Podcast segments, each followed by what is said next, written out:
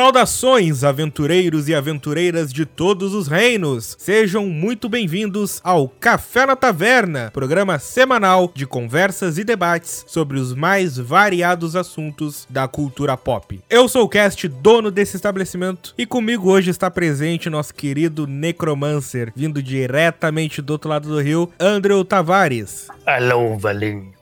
Essa semana a gente vai bater um papo aqui, um x1, sobre um assunto meio polêmico. E a criatividade? Será que Hollywood esqueceu que isso existe? Tudo se cria ou apenas estamos revendo as mesmas histórias sem parar em prol do dinheiro? Vai ser um papo bem interessante, mas como sempre, lembrando que na descrição deste programa você pode encontrar vários links para as nossas redes sociais, tanto as pessoais de cada um, como as páginas oficiais do programa no Instagram, Facebook e etc. Caso queiram entrar em contato conosco, só mandar um e-mail para café na taverna podcast gmail.com ou deixar um comentário no post do episódio lá no nosso site em www.cafenataverna.com.br. Então, sem mais delongas, vamos conversar.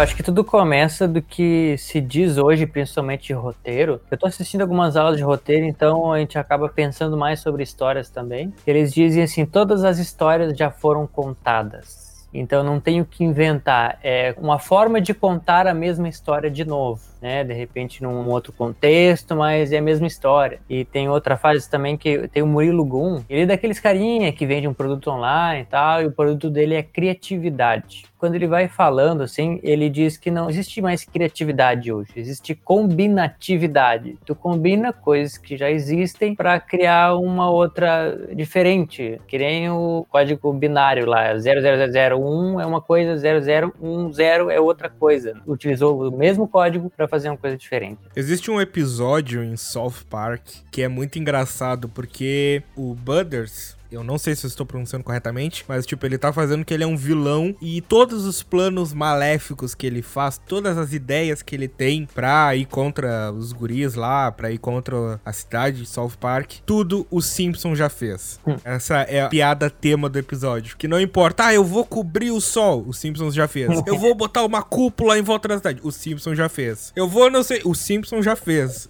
Então, é aquela velha história. O ser humano está aí há muitos e muitos e muitos anos, milhares de anos. E o ser humano por si só é um ser criativo. Nós gostamos de contar histórias. Nós gostamos de criar personagens, narrativas. E isso é inerte à nossa natureza. Então, com tantos milênios de contação de histórias, vamos dizer assim, é um pouco difícil bater na tecla originalidade sem que alguém diga: "Não, mas lá no Império Romano teve um conto que parecia. Não, mas lá no Era Vitoriana, o autor não sei o que, doutor de tal escola, escreveu algo semelhante. Hum. É um pouco difícil tu tentar, não, uma ideia nova, inédita. Sei lá, eu tendo a achar que a originalidade hoje tá mais inerte, a forma como tu executa a ideia, do que a ideia propriamente dita. É, uma coisa assim, por mais que pareça diferente, ele, se for perceber, ele tá dentro de uma mesma estrutura que um outro filme segue e que te lembra, faz alguma referência. Esses dias eu assisti aquele que em português o título é A Lenda do Tesouro Perdido, o 2, que é o livro dos segredos. E teve uma cena do principal lá que ele tava no banco, ele precisava chamar atenção e ele fez um papelão, assim, ele simplesmente mudou o tom do personagem, porque ele é um personagem mais sério, inteligente, o nosso Nicolas Cage, e ele fez exatamente a atuação do Jim Carrey no Ace Ventura 2. Ele fez umas loucuragens, as mesmas caras, quase as mesmas frases, e eu vi eles copiaram, eles pegaram algo do outro filme, mas provavelmente que deu certo, não sei exatamente porque eles quiseram colocar, mas eles pegaram aquilo de outro filme. Claro, esse é um filme um pouco mais antigo, então eles aproveitaram algo que deu certo, mas hoje em dia, se tu for ver, estamos na era das live actions, né? Rei Leão, vamos assistir de novo, só que em live action. Aladdin, vamos assistir de novo, só que em live action. Eles estão pegando aquilo que deu certo e estão dando continuidade ou refazendo de novo. Não, sem contar que a gente vive as adaptações. Os filmes que mais fazem sucesso hoje em dia, que eu amo, que é o universo Marvel, nós estamos vivenciando, que eu considero a era de ouro dos heróis no cinema. O que, que não é além de uma pura adaptação? Não é quadro a quadro do que é nos quadrinhos, tanto que os quadrinhos têm 80 anos de existência, são muitas histórias que já foram contadas. Mas se tu pegar qualquer site nerd, qualquer curiosidade sobre os filmes, tu vai ver que tem um milhão de referências. Ah, mas a personagem tal, nossa, que impactante. Mas aí tu pega um cara que conhece quadrinho, não, porque foi referenciado na edição número 77 de 1900 do escritor, do autor, do desenhista. Então a gente tá vivendo a era em que o que move a indústria é o que já foi feito, só que sendo refeito para um novo público. E como tu falou, isso se estende para animações da Disney, porque, gente, Rei Leão é de 94. Daqui a 3 anos é 30 anos que lançou esse filme. Hum. Tem uma geração que não viu o Rei Leão. Infelizmente, a gente tem que aceitar. Tem uma geração que tá grande aí, que tem o celular na mão que não viu o Rei Leão. Uhum. Então, até quando essa revisita é prestativa e até quando ela é simplesmente, ah, a gente precisa ganhar dinheiro, já tem o material pronto, coloca os caras para fazer e dinheiro fácil, porque tem um nome famoso, o público que assistiu antes vai querer ver de novo e tem um novo público que não conhece. É, e eles observam muito aquilo que que dá certo, aquilo que encanta. Nem na Disney, os próprios filmes deles mesmo tem muitas coisas que eles repetem, que nem a, a dança da Bela e a Fera é a mesma dança da Cinderela. Tem a mesma cena com o um casal dançando, fazendo a, a, mesma coisa. Tem o passeio lá do Mogli, também tem o passeio do Ursinho Puff. Então, eles pegam aquilo que deu certo e põe em outros filmes. É a indústria cinematográfica, literalmente. É que, que a gente tem um conflito. A gente tá falando de arte, tá falando de obras artísticas que tem criadores, que tem inspirações, que trazem mensagens, que querem deixar algo, que querem criar um legado. Porém, ao mesmo tempo, a gente tá falando de uma indústria. E uma indústria, além das contas a pagar, além dos boletos, além dos funcionários, a indústria, tudo que ela mais quer é lucro. Então a gente entra nesse conflito que é essa linha. Até onde eu libero libero pro meu artista fazer o trabalho dele e até onde eu podo essa obra para que ela se encaixe e fique mais palatável ao público geral, para que eu consiga mais lucro. Que é aí que entra a figura dos produtores dentro da indústria do cinema. Pois é, antigamente quando se fazia os filmes, ah, deu certo um, vamos fazer o dois. Deu certo dois, vamos fazer o três, opa, vamos parar por aí. Hoje em dia a Marvel conseguiu passar disso, né? O Velozes Furiosos a gente nem fala. passar do terceiro filme e abrir o universo universo e muitos quiseram fazer igual. A DC tentou, mas não com a mesma excelência. Universal, Sim. ela tentou fazer também. E foi pior ainda. Ah, mas eles tinham toda uma ideia, fez a múmia e depois iam fazer o Frankenstein, parou na múmia e não deu certo. Isso aí. Cara, é que existe uma ânsia da indústria hoje de criar franquias. É. Eu preciso criar o próximo Vingadores. Eu preciso criar o próximo Harry Potter. Eu preciso criar o próximo Star Wars. Esses dias eu assisti com a minha prima no Disney Plus aquele aquele Artemis Fall. Cara, é um filme que tu nitidamente vê na tela, assim, faltou só piscar assim. Eu quero uma franquia, eu quero uma franquia, eu quero uma franquia. É um jovem, descoladinho, super, hiper, mega gênio, um universo de fadas e monstros e um lore absurdo que não é explorado, obviamente. São um milhão de deixas. Ah, não, isso a gente vê depois. Ah, não, isso é uma história para outro momento, sabe? É explodindo na cara. Parece que eu tô vendo um trailer, um trailer de uma hora e meia, de algo que eu talvez nunca veja, porque não fez sucesso nenhum. Não saiu no cinema por causa da pandemia. É ruim, ruim que dói. Eu acho que nem criança gosta desse filme. Então foi tipo uma obra que foi desperdiçada, porque não tem alma, não tem mensagem, é só uma promessa de algo que poderia vir a acontecer. E é aí que eu acho, citando novamente a Marvel, que é onde a Marvel acertou. Se tu volta lá em 2008, lá no Homem de Ferro 1, sim, eles tinham a pretensão de uma franquia. Sim, no primeiro filme já tem referências a Shield, no primeiro filme já aparece o Nick Fury. Sim, tá tudo lá. Ele fala Vingadores no final da primeira cena pós-crédito. Tá lá, eles querem. Só que mesmo assim, existe um filme lá dentro. Existe um personagem, existe uma história a ser contada. Se a gente já viu ou não, indifere, porque o filme quer contar essa história. A gente vê a jornada daquele personagem. Tem um começo, um meio e um fim. Tem um porquê das coisas. Se não tivesse dado certo, eles não tivessem arriscado, investido pros futuros, beleza. Seria ainda assim um filme fechado e que eu acho muito bom. Só que aí tu vê como que as coisas se organizam. Por que, que eu digo que a Marvel ela tem excelência na criação onde todas as outras que tentaram falharam? Porque apesar de eles terem a pretensão, de eles terem o objetivo da franquia, eles pensam, beleza, mas e o filme? Exato. Eu não vou conseguir chegar no filme de um bilhão lá em 2012 com Vingadores se eu não pensar agora. Do que adiantar, não. Por exemplo, esse filme que eu citei, o Artemis Fall. Eu pesquisei, são oito livros. O produtor já tá pensando, nossa, oito filmes, nove, porque a gente separa o último em duas partes, e série derivada, e uou, beleza, mas e cadê o personagem pra eu me cativar, pra eu me interessar, pra eu querer continuar vendo essa história? Eu falei e repito, é um trailer gigante de uma hora e meia, de coisas que eu não me interessei, porque ele não se mostrou competente de me fazer interessar. E essa é a realidade de Hollywood hoje em dia, na maioria dos casos.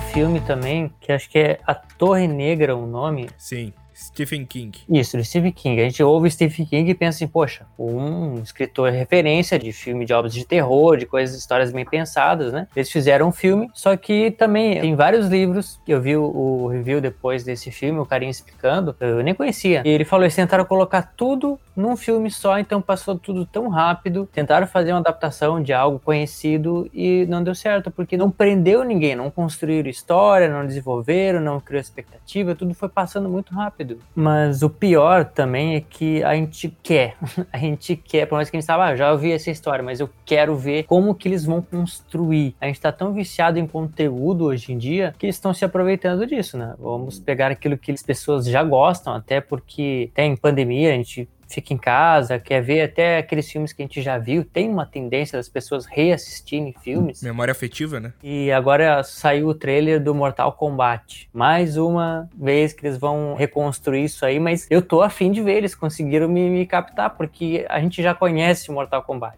E ver aquilo remasterizado já, já dá uma coisa assim. Esse é um filme que eu penso, podia fazer uma série que eu ia assistir. Aí entramos de novo nas adaptações. Porque eu vou te falar, eu não compartilho dessa tua empolgação com o filme. E eu vi o trailer, eu gosto de Mortal Kombat. Um dos jogos que mais me impactaram na infância foi o, o MK Shaolin Monks lá, do Liu Kang e o Kung Lao lá, que era de hack and slash. Só que, mano, tu assiste o trailer, tu vê, nossa, Sub-Zero, nossa, Scorpion, nossa, Raiden. Tu vê tudo que tu já conhece. Tu fica empolgado, é uma mídia nova, é um formato novo, tá violento, vai ser mais 16, mais 18, alguma coisa do tipo assim. Nossa, Fatalities finalmente na telona. Só que aí eu pego para ler a sinopse daquele filme. Cole é o protagonista. Eu conheço todos os MK, eu não conheço nenhum personagem chamado Cole. a história, a sinopse. Cole tem uma marca no sinal, no símbolo do Mortal Kombat, aquela marca do dragão, no peito. E essa é a marca do escolhido, que ele foi escolhido para lutar no Mortal Kombat. Legal. Cadê isso no jogo? Tem a chance deles estragarem. Então, tipo, abrindo um parênteses aqui para falar do MK, eu acho que vai ser um filme muito ruim, com cenas dos personagens que a gente gosta boas. Eu acho que 90% do filme não é o que tá no trailer. Eu acho que eles reuniram tudo que tinha do, dos personagens clássicos. Põe no trailer, põe para vender. Eu acho que 90% do filme vai ser nesse personagem novo aí, que ninguém sabe quem é. E aí que eu entro com uma dúvida, Tavares. Vamos conversar um pouco aqui. Eu tenho a chance de adaptar uma obra, seja videogame, seja livro. Vou dar um exemplo mais claro. Vai ter agora o filme do Uncharted. Uncharted é uma série de cinco jogos, sendo quatro protagonizados pelo protagonista, né? Pelo Nate. Beleza. Já tenho toda a história escrita. Os fãs amam a história. São jogos inacreditáveis. Tem todo um arco muito bem definido do personagem do Nathan Drake. Agora eu vou produzir, vou dirigir, escrever, tanto faz. O filme do Uncharted. Por que será que eu não poderia, sei lá, ah, esse Nathan Drake aí não tá com nada. Eu vou criar um personagem aqui, eu vou chamar ele de James. Beleza, personagem James. E eu vou botar ele para viver aventuras lá Indiana Jones. Como é que isso acontece em Hollywood? Porque, tipo, não é o caso de Uncharted, mas é exatamente o caso de uma franquia que inesperadamente deu muito certo em Hollywood, que é Resident Evil. Hum. Que dos jogos não tem nada. Pois é. Nada. E aí que eu te pergunto, chegando ao X da questão. O que, que é válido? Pegar, adaptar, transferir para uma nova mídia, como Harry Potter fez, como Jogos Vorazes fez, como O Senhor dos Anéis fez, ou simplesmente dizer, eu tenho uma história melhor para contar e usar o nome da franquia? Olha, o que é melhor, o ideal é, já que já existem fãs, existe um público para aquilo, é agradar o público, que nem o que tentaram fazer com o Sonic, né? Então já existia um público e eles colocaram tudo que deu eu gostei pelo menos de referência do jogo, mas com certeza é uma tentação. Imagina, entrega para um diretor lá para recriar o Batman de novo. Ah, vamos tentar fazer algo diferente. Eu acho que tá aí também o porquê que o, diferente não dá certo. Porque eles pegam referências boas e constroem algo muito diferente que o público não se identifica. Mas ele pensa, eu tenho que dar a minha cara, o meu jeito. E aí, nesse jeito, acaba ficando só uma coisa visualmente bonita, mas sem essência nenhuma. Perde tudo que poderia nos puxar. Então é uma perda, é uma perda. Acabou virando um papo de adaptação, mas só para encerrar. Porque eu acho que sim, não tem problema você, como realizador da obra, querer botar um pouco de si. Não, é a minha versão do personagem, é a minha versão da história. Não tem problema, eu acho até bom, porque, por exemplo, eu citei Uncharted. É um jogo de mais de 10 horas, dependendo da maneira como tu joga. Então, é uma história gigantesca, não tem como tu querer adaptar passo a passo para um filme de duas horas duas horas e meia que seja. Então, sim, a adaptação faz parte. Só que existe algo chamado essência, né? E a essência é importante. Só para dar um exemplo, assim, para encerrar esse papo de adaptação: Death Note. Tu conhece Death Note? Conheço. Quer dizer, eu conheço, eu vi o filme, né? O anime eu não parei para assistir. Então, Death Note para mim é uma das piores atrocidades que os americanos já fizeram com a cultura japonesa que eu já vi. Que é terrível. Eu vi com um amigo meu que também é fã de Death Note e a gente ficou dando risada. Só que quando acabou, a gente só ficou mal. Porque, tipo, é uma oportunidade de trazer uma obra inacreditável para um público que não gosta de anime, que não gosta de mangá, ou que não conhece, e trazer uma história incrível. Tem lá seus defeitos, mas é incrível. Para quem não conhece, é um livro que tu escreve o nome e a pessoa morre. E aí o personagem principal ele tem que esconder isso ele não pode deixar que as pessoas saibam que ele é a pessoa que está usando o livro. Faz parte da construção do personagem dele. Ele quer se manter oculto, ele não quer que as pessoas saibam quem ele é. Isso é a essência do personagem. Toda a moral de Death Note tá disso, porque é um coprotagonismo. Que aí de um lado tu tem esse sujeito com o livro e do outro lado tu tem um detetive que tá indo atrás dele. Mais de 50% da história original é isso. É essa batalha de egos, de inteligências, de gato e rato, porque esse detetive ele não se revela. Lembra, tem que escrever o nome. Então é aquela batalha. Quem é que vai descobrir o outro primeiro? Será que o nosso protagonista vai descobrir o nome do detetive e conseguir matar ele? Será que o detetive vai descobrir quem ele é, ter provas e conseguir prender o cara? Então é essa batalha entre os dois. Então fica sempre essa tensão. Cada passo é calculado, cada jogadinha, cada frase maldita, cada interpretação do que ele faz é muito importante. Aí tu chega no filme, tá lá o nosso protagonista sentado ao lado de uma garota. Ah, que livro é esse aí? Ah, não, não, não, não é nada, não é nada. Passa três segundos. Tu quer mesmo saber? Ei. Mano, me ajuda a te ajudar, meu. Não faz isso. Quer levar pros Estados Unidos? Leva. Quer fazer o cara que era japonês ser americano? Faz. Quer inserir a morte da mãe dele lá que não tem nada a ver?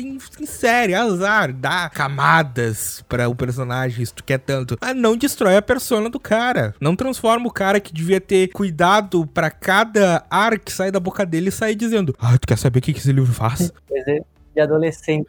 Não faz sentido, não faz, não faz. Estraga tudo, estragou Death Note. Estragou. Isso sem um milhão de outros defeitos que não vem falar aqui. Mas é, essa é a minha opinião. Se tu quer adaptar, adapta, não tem problema. Adapta, muda. Coloca a tua visão na história, mas respeita o lore, respeita os fãs, que é quem fez essa obra chegar onde tá aí. A adaptação de anime, eu acho que eles não sabem fazer. Que nem o Dragon Ball quando a gente era pequeno. Ah, fizeram um filme do Dragon Ball e tu vai assistir. Não é, não é. Naruto, se um dia fizerem, já. Não. Já estão fazendo. E... Enquanto nós conversamos aqui, eles estão fazendo. Porque, assim, quando os fãs produzem um videozinho ali, usando. Tem vários vídeos interessantes, sim, que realmente lembra a história, mas quando eles vão fazer um filme, eles tentam botar tanto o badulac, tanto o enfeite que estraga. Exato.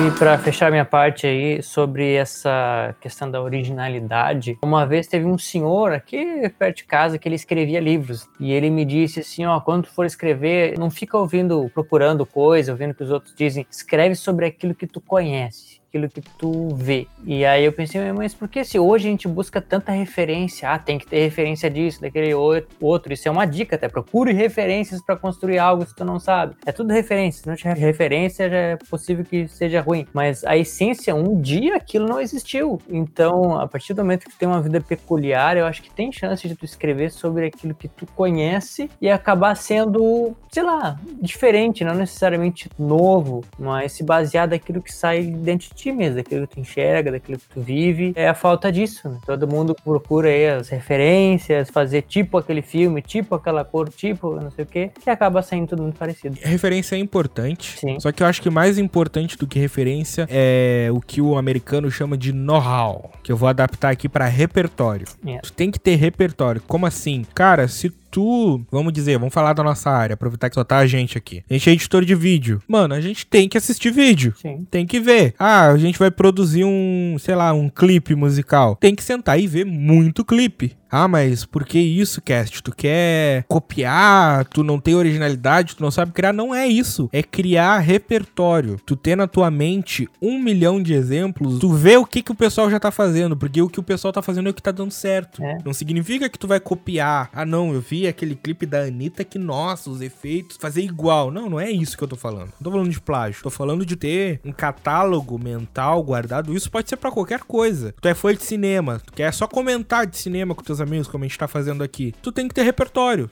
Senão, sei lá, uma conversa imaginária. Os caras acabaram de assistir o Coringa lá do Rockin' Phoenix. Um malandro já tinha visto Taxi Driver, o outro nunca tinha visto nada do Scorsese. Cara, o cara que já viu Taxi Driver, ele tem um, um repertório, um know-how sobre aquele estilo de filme inacreditável. Ele sabe aproveitar, identificar, falar, interpretar o filme muito melhor do que o cara que foi nas cegas, a minha visão, né? Porque o cara ele já tem um repertório, ele entende os pormenores, vê além do texto, ele consegue ler as entrelinhas. Porque querendo ou não, toda obra, ela vem de um repertório. Tu pode pegar o diretor mais autoral que existe, sei lá, um bem expressivo, Tim Burton da vida. Ele, para fazer o que ele faz e para usar o que ele usa, ele com certeza se inspirou em muitas coisas. Não tô dizendo que ele copiou, que ele não tem originalidade, que nada dele tem valor porque não é dele, porque não, não, não é isso. É simplesmente ele viveu a vida dele como qualquer um e ele teve ideias a partir de coisas que ele viveu.